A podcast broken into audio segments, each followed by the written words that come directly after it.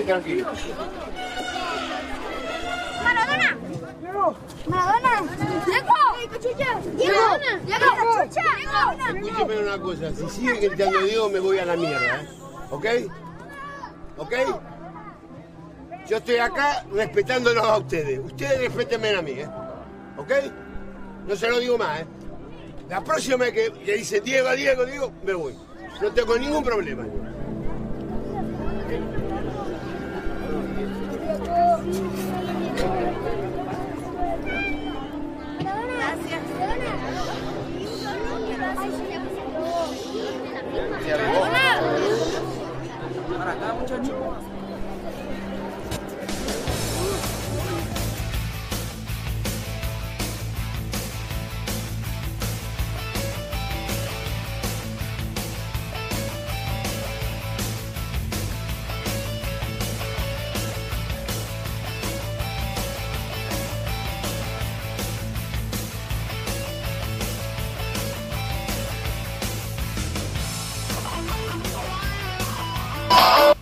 hola, ¿qué tal? ¿Cómo están? Muy, pero muy buenas noches. Los saluda Chiquis Boys en estos episodios llamados Sport Chiquis. Estamos transmitiendo desde alguna parte del universo que se llama el Estado de México. Así es, nos encontramos en el Estado de México y bueno, estamos transmitiendo para toda la plataforma de Spotify. Este ya es el tercer episodio y bueno, para darles noticias porque hemos estado trabajando en este proyecto de Sport Chiquis y bueno, anteriormente estábamos o íbamos a transmitir todos los sábados 9 de la noche por Spotify pero hemos estado renovando el proyecto y vamos a estar transmitiendo los episodios de Sport Chiquis todos los miércoles 9 de la noche por Spotify, hora centro, hora Ciudad de México. Recuerden, miércoles 9 de la noche Spotify y esta es la invitación para que se conecten con nosotros a este programa llamado Sport Chiquis. Y bueno, vamos a estar platicando de, de fútbol, principalmente de fútbol, pero de también algunos de otros deportes. Ya se acercan la, los Juegos Olímpicos, también vamos a estar platicando. No somos expertos, ¿eh? déjenme comentarles, no somos, ah, que somos acá los grandes expertos. No, nos gustan los deportes, me gusta el fútbol. Entonces vamos a estar analizando partidos de fútbol, y algunas cosas que estén pasando en torno a, al fútbol mexicano, principalmente bueno, siempre nos ha gustado, siempre me ha gustado a mí jugar fútbol. Desde que jugábamos allá en el barrio, allá en la cancha de, de la calle, prácticamente era nuestra cancha, era el asfalto. Allá eh, por el metro La Raza, allá jugábamos fútbol. Sí, fui de los pioneros que jugábamos en la calle. Colocábamos dos piedras de portería y órale, a jugar fútbol. Después hacíamos nuestros torneos. Llegó un momento que hicimos un torneo llamado eh, Rintintín, algo así le, lo llamamos el, torneo con, con, todos los chavos. Entonces llegaba el día viernes, estaba un mercadito ahí fuera de la casa y guardábamos los, este, los famosos guacales, que son esas cajas donde vienen los, los jitomates, los, los tomates y lo usábamos como portería ahora que voy al Walmart, que voy a la horrera, veo las porterías, ay, y dije, ¿cómo no había ese tipo de porterías cuando nosotros jugábamos ahí en el barrio, ahí en el patio de la casa? Y hubiera estado genial haber tenido unas porterías, pero no, eran unos guacales, a veces eran nuestras propias este, suéteres, que los poníamos cuando íbamos a la secundaria, poníamos el suéter ahí como portería o las mochilas, las famosas mochilas que eran los pósters de, de, jugar fútbol. Y bueno, sí, jugamos jugué mucho tiempo fútbol. Me acuerdo que también eh, llegábamos a jugar cuando entré a la secundaria, eh, en segundo año, allá en Tlatelolco, los torneos bueno, no, no torneos, los partidos más bien, porque los torneos eran en otro lado y eran en la, en la colonia Guerrero. Pero lo, cuando entrenábamos, según nosotros entrenábamos, es que son muchas, muchas anécdotas ahí de la secundaria en cuanto al fútbol, pero nos íbamos a jugar a la Plaza de las Tres Culturas, ahí donde fue la matazón del 2 de octubre de los estudiantes, pues ahí nosotros jugábamos fútbol porque la secundaria está pasando eh, Tlatelolco, el eje central, inmediatamente está ahí la secundaria número 16, entonces todos mis compañeros eran futboleros, La mayoría a otros les gustaba el básquetbol, pero la mayoría éramos futboleros, éramos americanistas y no podía faltar el clásico fútbol, la clásica cascarita ahí en la Plaza de las Tres Culturas, ahí jugábamos. Bueno, les voy a platicar rápidamente. Hoy me voy a ir con esto, rápidamente con el fútbol. Y les voy a platicar rápidamente también cómo va a estar el proyecto de Sport Chiquis. Cuando yo entré a la secundaria 16, yo estuve en dos secundarias. En la primera casi no jugábamos fútbol, ahí, eran más de, jugar básquetbol. A mí casi no me gusta mucho el básquetbol, pero pues, me lo he jugado una que otra vez, pero soy más amante del fútbol. Entonces, este, cuando yo entré a la secundaria 16, mis compañeros ya llevaban un año, ya llevaban un año conociéndose, entonces pues yo era el patito feo, ¿no? Se podría decir. Y ellos jugaban fútbol, pero chingón, ¿eh? O sea, eran buenos jugadores, mis compañeros de, la secundaria. Y entonces, este, me di cuenta que había torneos, habían torneos ahí en la secundaria, cosa que no se hacían en la otra secundaria, ya ni siquiera. Acá sí hacían torneos de fútbol contra otras secundarias y luego también contra otros salones ahí mismo de, de los compañeros de la secundaria. Y pues empezó a avanzar el curso, ¿no? Empezó a avanzar las clases y no me hablaban, pero yo me bajaba con ellos y veía cómo jugaban fútbol. No, pues, no, unos, unos este, jugadorazos, porque luego les voy a platicar que nos invitaron a jugar a la reserva de los Pumas, pero un poquito más adelante. Entonces, este, pues empezó el torneo y no me metían, no me hablaban y yo estaba allá abajo según para que me fueran a meter a jugar fútbol, no, no, no, no, ni siquiera me pelaban ni, ni nada, ¿no? Y yo ahí medio, medio les hablaba y como jugaban bien, pues no querían salirse del, del torneo. Pero llegó un momento que un compañero no fue y faltaba una persona, pues sin querer o, o, a la fuerza me metieron a jugar fútbol con ellos. Entonces me puse a jugar fútbol, vieron que jugaba bien. La verdad es que sí, siempre jugué bien. Entonces, este, y anotaba goles además.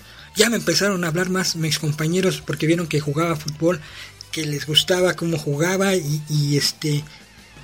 Y sí, empecé ahí la amistad con mis compañeros de, de, la secundaria número 16, Pedro Díaz, allá en Tlatelolco. Entonces empezamos a jugar fútbol, el torneo lo ganamos, fuimos campeones de, de las secundarias, fuimos campeones, pues más, más, se hizo la convivencia ahí con los compañeros. Entonces, pues no faltaban los días de pinta, ¿no? Siempre nos íbamos de pinta. Pero les digo, ellos, mis compañeros, ya tenían un año. O sea, yo entré en segundo, ellos ya tenían un año de conocerse. Y entonces, en ese año, en el primer año, ellos iban de pinta mucho al Club América, al la calle de Toro número 100, casi llegando allá a la cancha, a la cancha del Estadio Azteca, cerca de la cancha del Estadio Azteca. Pero fíjense nada más, yo, yo iba a la secundaria allí en Tlatelolco. Allí en Tlatelolco, donde está el edificio de Relaciones Exteriores, enfrente estaba un Burger King hace muchos años. Entonces, ahí hay, una, hay un paradero ahí, a lo mejor lo ubican la gente que ha venido a México a la Ciudad de México, que es de la Ciudad de México, ubican ahí el paradero enfrente del, de Relaciones Exteriores rumbo hacia allá, hacia al, sur. Y ahí pasa el trolebús. Todavía sigue pasando el trolebús. Ese trolebús se va todo el eje central. Y nos dejaba hasta el metro Tasqueña. Entonces nosotros entrábamos, ustedes se hagan de cuenta, entrábamos a las 7 de la mañana. Sí, creo que sí, no era la, entrada a las 7 de la mañana. Y ahí nos reuníamos. Vamos a reunirnos aquí. Mañana nos vamos a ir de pinta, vamos a ir al club nos reuníamos ahí en el, en el paradero y ahí tomábamos el trolebús hasta Tasqueña. A veces que se hacía hora y media, hasta dos horas se hacía el trolebús. Siete, ocho, nueve. Nosotros a las nueve de la mañana ya estábamos en el metro Tasqueña. Y las Águilas del América, ya tiene años que no voy, pero las Águilas del América entrenaban a las 12 del día, todos los días, de lunes a viernes, si es que no había este partido entre semana. Y nos llegábamos a las 9 de la mañana al metro Tasqueña, pues todavía faltaba 9, 10, 11, 12, casi 3 horas para el entrenamiento. Entonces llegábamos allá a Tasqueña, pues sin desayunar, hacíamos la cooperacha, comprábamos jamón, comprábamos bolillo, aguacate, jamón, queso de puerco, todo para hacer unas tortas, refrescos. Y entonces ahí compramos afuera, ahí en, en, Tlalpan hay una panadería saliendo casi del metro este, Tasqueña. Pues órale a desayunar, uh, ustedes hagan de cuenta a las 10 de la mañana. Todavía nos faltaban dos horas. Vámonos caminando. Y nos íbamos caminando desde Tasqueña hasta la calle del Toro 100. Ahora ya no la aguanto, pero antes sí caminábamos, caminábamos mucho. Y ahí íbamos caminando todo Tlalpan, todo Tlalpan, hasta llegar a la, allá la, al nido, al nido de, la, de las águilas del América en calle del Toro número 100. Entonces ya llegábamos, llegábamos a las 11 de la mañana y nos tocaba ver la entrada de los jugadores. En ese, en ese tiempo estaba Antonio Carlos Santos, eh, el capitán Furiatena, Adrián Chávez, el Gallo García, Gonzalo Farfán, eh, Cuauhtémoc Blanco, me, tocó ver a Cuauhtémoc Blanco cuando estaba todavía chaval allá en, el nido. ¿Quién más estaba? Enrique Rodón, eh, Edu, Luis Roberto Alvesague, Paco Uribe, mm, ya mencioné Antonio Carlos Santos, Antonio Carlos Santos, Cristóbal Ortega, o sea, esa época de, de los ochentas pegadito a los noventas, porque yo iba más o menos en el año 1994, 95, 96, estuve yendo tres años al nido de los tres, no, dos años, dos años estuve yendo allá al nido de nos íbamos de pinta. Entonces mis compañeros ya los conocían y conocían a Gonzalo Farfán y antes, antes ahorita ya hay un, porque fui hace como unos tres años, ya está bien cambiado, ahí pasan unos coches, creo que hay un centro comercial enfrente, sí crees hay un centro comercial, ya no es como antes, antes dabas luego, luego la vuelta de calle Toro 100, caminabas, llegabas ahí donde estaba el nido y ahí estaba una terracería y enfrente había dos canchas de fútbol y yo ya estaba la, la, entrada hacia el nido. Entonces por ahí a fuerza tenían que pasar los jugadores, a fuercita tenían que pasar en su coche. Y nosotros ahí jugando fútbol ahí en la terracería, porque pues el entrenamiento era hasta las 12, hasta las 12 del día. Entonces este, llegaban los jugadores y mis compañeros al principio se acercaban con los jugadores y le decían más que nada a Gonzalo Farfán que si los dejaban entrar hasta adentro, hasta adentro del nido, porque antes entrabas y estaba, eh, podías ver entrenar a las Águilas del la América, pero estaba la barda y luego estaba una reja. Y ahí sí se veían bien, pero nosotros entrábamos hasta adentro, hasta adentro, entramos hasta el nido, hasta adentro donde está más cerca entonces le decían a Gonzalo Farfán que si firmaba en la puerta para que nos dejaran entrar. Bueno, ellos lo hacían desde el principio, desde el primer año, ya los conocían. Entonces decían, ¿cuántas personas? Por lo regular íbamos cinco, casi siempre íbamos los mismos, cinco, cuatro, tres, no pasábamos de más. Entonces, no, pues que somos cinco personas, no que somos cuatro. Y Gonzalo Farfán firmaba en la puerta y decía, no, pues van a entrar tantas personas a nombre mío. Y ya al cuarto para las doce ya estábamos ahí puntuales y le decíamos al poli, ya vamos a entrar nos este, invitó Gonzalo Farfán. Y, sí, nos dejaban entrar. Yo creo que hoy ya no, no, no creo que dejen entrar tan, tan fácil. Pero todavía se puede ver el entrenamiento. Todavía se puede ver el entrenamiento. Y entrábamos. Llegábamos en chinga, corríamos y estábamos ahí eh, cerquitita de los jugadores, escuchábamos las indicaciones. En ese tiempo me acuerdo que estaba Dragolac, Securalac, estaba, después estuvo el tanque, el tanque Milok, el, el, que está ahora Solari, bueno, que es su tío, ¿verdad? Estaba el, Solari, ¿quién más estaba entrenador? No recuerdo, pero ellos sí, Solari, Dragolac, Securalac, este, el tanque Milok, me, me tocó verlos ahí cerquitita, y obviamente pues me tomaba fotografías con los jugadores. Antes no había celulares, antes llevábamos nuestra cámara de rollo y ahí y unas muchas, muchas, este, fotografías se velaron, muchas. Alcancé a recuperar algunas que se alcanzaron a, tomar bien. Y ahí tengo con Sague, ahí tengo con este Adrián Chávez, ahí estoy eh, sentado en las bancas de la América, que son dos, este, dos escudos de, de las águilas de la América. Y veíamos entrenar ahí. Terminaba el entrenamiento y nos regresamos a las 12, una a las 2 Fíjense, a las 2 de la tarde salíamos ahí y sí, pues ahí nos íbamos, nos íbamos de pinta a ver entrenar a las Águilas del América y no me lo van a querer, llegaba el fin de semana y ya no veía los partidos, ya toda la semana los veía, porque a veces nos íbamos diario a ver entrenar a la América, llegaba el fin de semana, ya, ya estaba fastidiado de, estaba fastidiado de ellos, pero sí me tocó ver a todos estos jugadores que les acabo de mencionar. Entonces en ese, en ese tiempo de la, de la secundaria, nos tocó jugar varios torneos de fútbol y había un cuate no me acuerdo su nombre, pero hagan de cuenta que era Jorge Campos. Era buen delantero, bueno, Jorge Campos. pero bueno, era este, es que en ese tiempo estaba también de moda Jorge Campos, por eso le decíamos el Brody. Jugaba de delantero, jugaba chingón de delantero y también era portero, pero curiosamente no lo sé por qué razón, él estaba en otro salón y se juntaba con nosotros, se juntaba con nosotros y era nuestro portero oficial de los torneos del equipo de, allá de la secundaria. Y resulta que él ya jugaba en las reservas de los Pumas.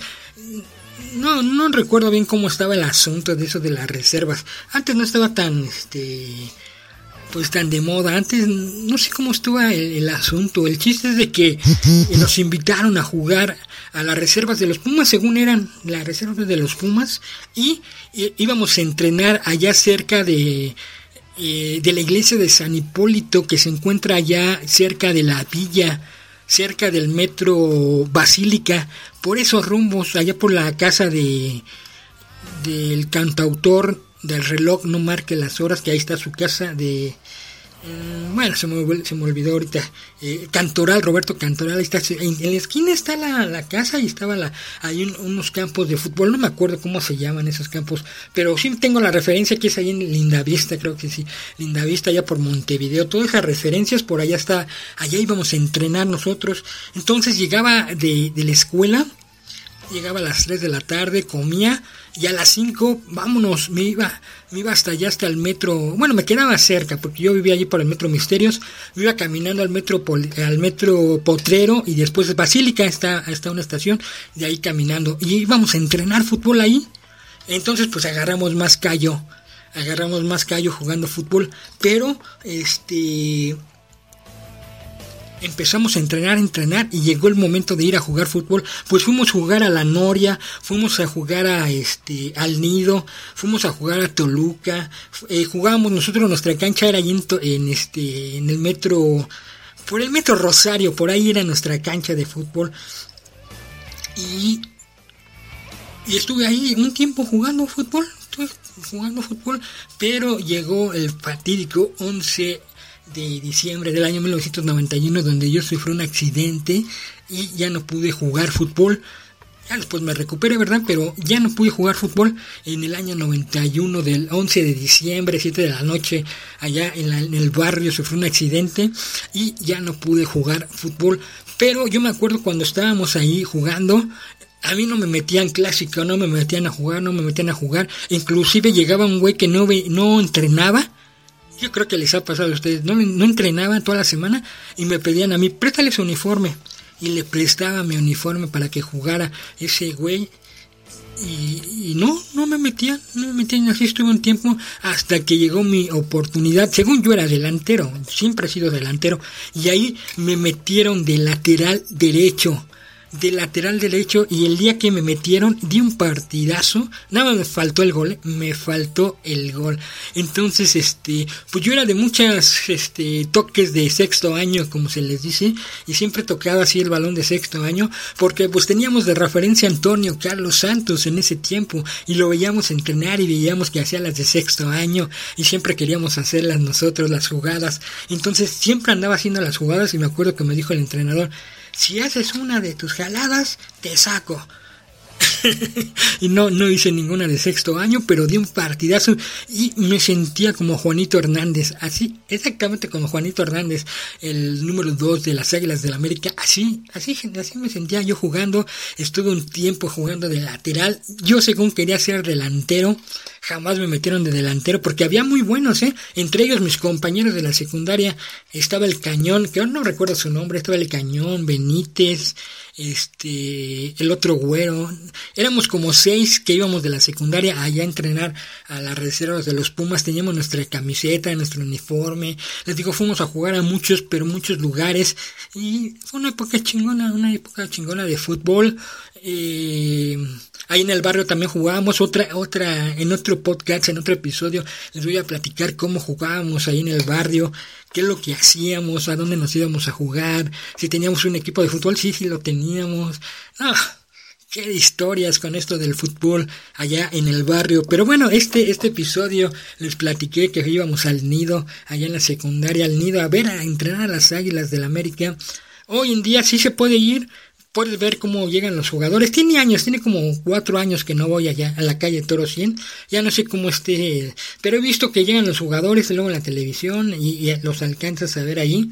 Y bueno, el nido que tiene muchas, muchas historias, como fue la casa de Diego Armando Maradona en el Mundial de México 86. También hay otras anécdotas ahí que se fraguaron en la cancha, en el nido, mejor dicho, en el nido del calle de Toro número 100, el nido de las águilas del América. Ya está renovado, ya está renovado. Y clásico, ahí siempre que pasa un coche, porque le digo, ahí pasan los coches, no falta el...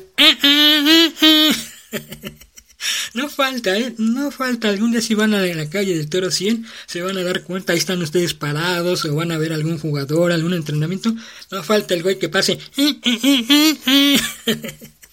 Siempre, siempre pasa un güey mentando a la madre. Pero bueno, pues es parte del show, es parte del espectáculo. Y bueno, pues les voy a platicar rápidamente que vamos a estar viendo aquí en Sport Chiquis. Vamos a estar transmitiendo todos los miércoles 9 de la noche, hablando principalmente de fútbol, del fútbol mexicano, de algunas anécdotas, de algunas historias, pero también nos hemos estado metiendo en, apuestas. Yo me acuerdo que antes apostábamos el chesco, que era el chesco al gol gana. Primero era el gol quitar camisetas. Ya te quitaba la camiseta o te quedas con camiseta. Y después ya ibas 30-30, pero para definir el partido era gol gana. Y era la apuesta, era los tradicionales chescos ibas y, perdías o ganabas, ahí está tu chesco. Entonces, este, pues siempre hemos apostado en, ese tipo de cosas, ¿no? O no falta con el compañero que le va al Cruz Azul o que le va a las Chivas, alguna que otra apuesta en este de pomos y bueno, pues no, no se puede decir, no se podría decir que son apuestas como tal, pero pero pues en algo, ahí hemos apostado en algo, pero ahora nos hemos estado metiendo en las plataformas para apostar ya dinero real, dinero en una plataforma, ya estamos inscritos en caliente, la verdad déjenme platicarles que estamos aprendiendo a apenas apostar, a conocer esto de los monomios, sí se llama monomios, ¿verdad? Espero que lo haya pronunciado bien, porque les digo, estamos iniciando en esto de apuestas, pero nos vamos a enfocar en las apuestas de caliente.mx. Y también ya bajé otra plataforma, otra, otra app.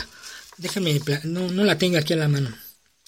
Bueno, donde, donde te metes y ahí están este, algunos este, unos cuates que ya se dedican a las apuestas y, ellos suben sus pronósticos y también te los puedes copiar, ¿eh? Te los puedes copiar y tú puedes apostar y ya te puedes ir viendo cómo están sus estadísticas de ellos, cuántas veces han perdido, cuántas veces han ganado, sus promedios de, de ganancia. Y bueno, te dan algunos tips que es apostar. Y entonces nos vamos a meter más nosotros en, en las apuestas. En caliente.mx vamos a estar hablando de cómo escribir. Ya nos escribimos, ¿eh? Fue prácticamente bueno, ahorita fácil, creo que te piden algunos documentos, después les voy a ir platicando. Entonces ya nos escribimos, eh, nada más me pidieron mi correo y mi este número telefónico. Pero al parecer creo que piden otros documentos cuando tú depositas. He visto que puedes depositar en el OXXO, puedes hacer una transferencia bancaria. Entonces, pues bueno, estamos trabajando en esto de las plataformas. En esta plataforma, principalmente en Caliente MX. No nos vamos a meter en más porque si no va a ser un relajo. Tenemos otros proyectos de nosotros, entonces nos vamos a hacer bolas y bolas y bolas. Y no, no, no, nos vamos a enfocar nada más en caliente.mx porque he visto que se enfoca más en la liga mexicana. He visto que hay partidos de básquetbol, de béisbol, de tenis. Entonces, estamos, estamos navegando, estamos conociendo esta nueva plataforma. Bueno, no es nueva, ya tiene sus años de Caliente MX. Y poco a poco les voy platicando. También vamos a estar eh, publicando en Facebook, perdón, en Facebook, no, en Twitter, como Sport Chiquis, ahí me pueden seguir. Y los miércoles 9 de la noche, aquí en Sport Chiquis, aquí en Spotify. Así que yo los invito para que me sigan. Eh, sí, somos nuevos, ¿eh? somos nuevos en estas apuestas. A lo mejor hay gente que ya está, sí he visto que hay gente que ya está bien, pero bien este, caminada en esto de las apuestas. Pues obviamente pues no se va a interesar tanto en estos episodios, pero pues este es para la gente que va iniciando, para la gente que le gusta el fútbol, para la gente que jugó en las calles, que jugó en las canchas. Jugamos en las calles, en las, en las canchas, en la banqueta, en el patio, atrás de la iglesia, en una escuela en un en un deportivo, allá en Deportivo 18 de marzo, en un este en una cancha de arena de, de fútbol 7, no, no, no, hemos andado por todos lados jugando, jugando fútbol y bueno, pues somos amantes también de las Águilas del América, así que no se me espanten, porque también publicamos cosas de las Águilas del América en Sport Chiquis en Twitter. Y bueno, pues ahorita que está calmado el fútbol mexicano, eh, van a hacer la selección de estrellas contra Estados Unidos. Allá están acostumbrados esos güeyes, siempre que al juego de las estrellas. Y aquí andan viendo a ver a quién chingados van a mandar a ese juego de las estrellas. También les voy a platicar, por ejemplo, noticias de fútbol, como se cerró la, la, este, la compra de San Luis Potosí, que iban a comprar al Club Cuervos, que sí iba a ser una, eh, un sueño hecho realidad de la serie Netflix del Club Cuervos. Si no la han visto, se la recomiendo. Está chingona la, la serie. Ya tiene sus años, seguramente ya la, ya la han visto.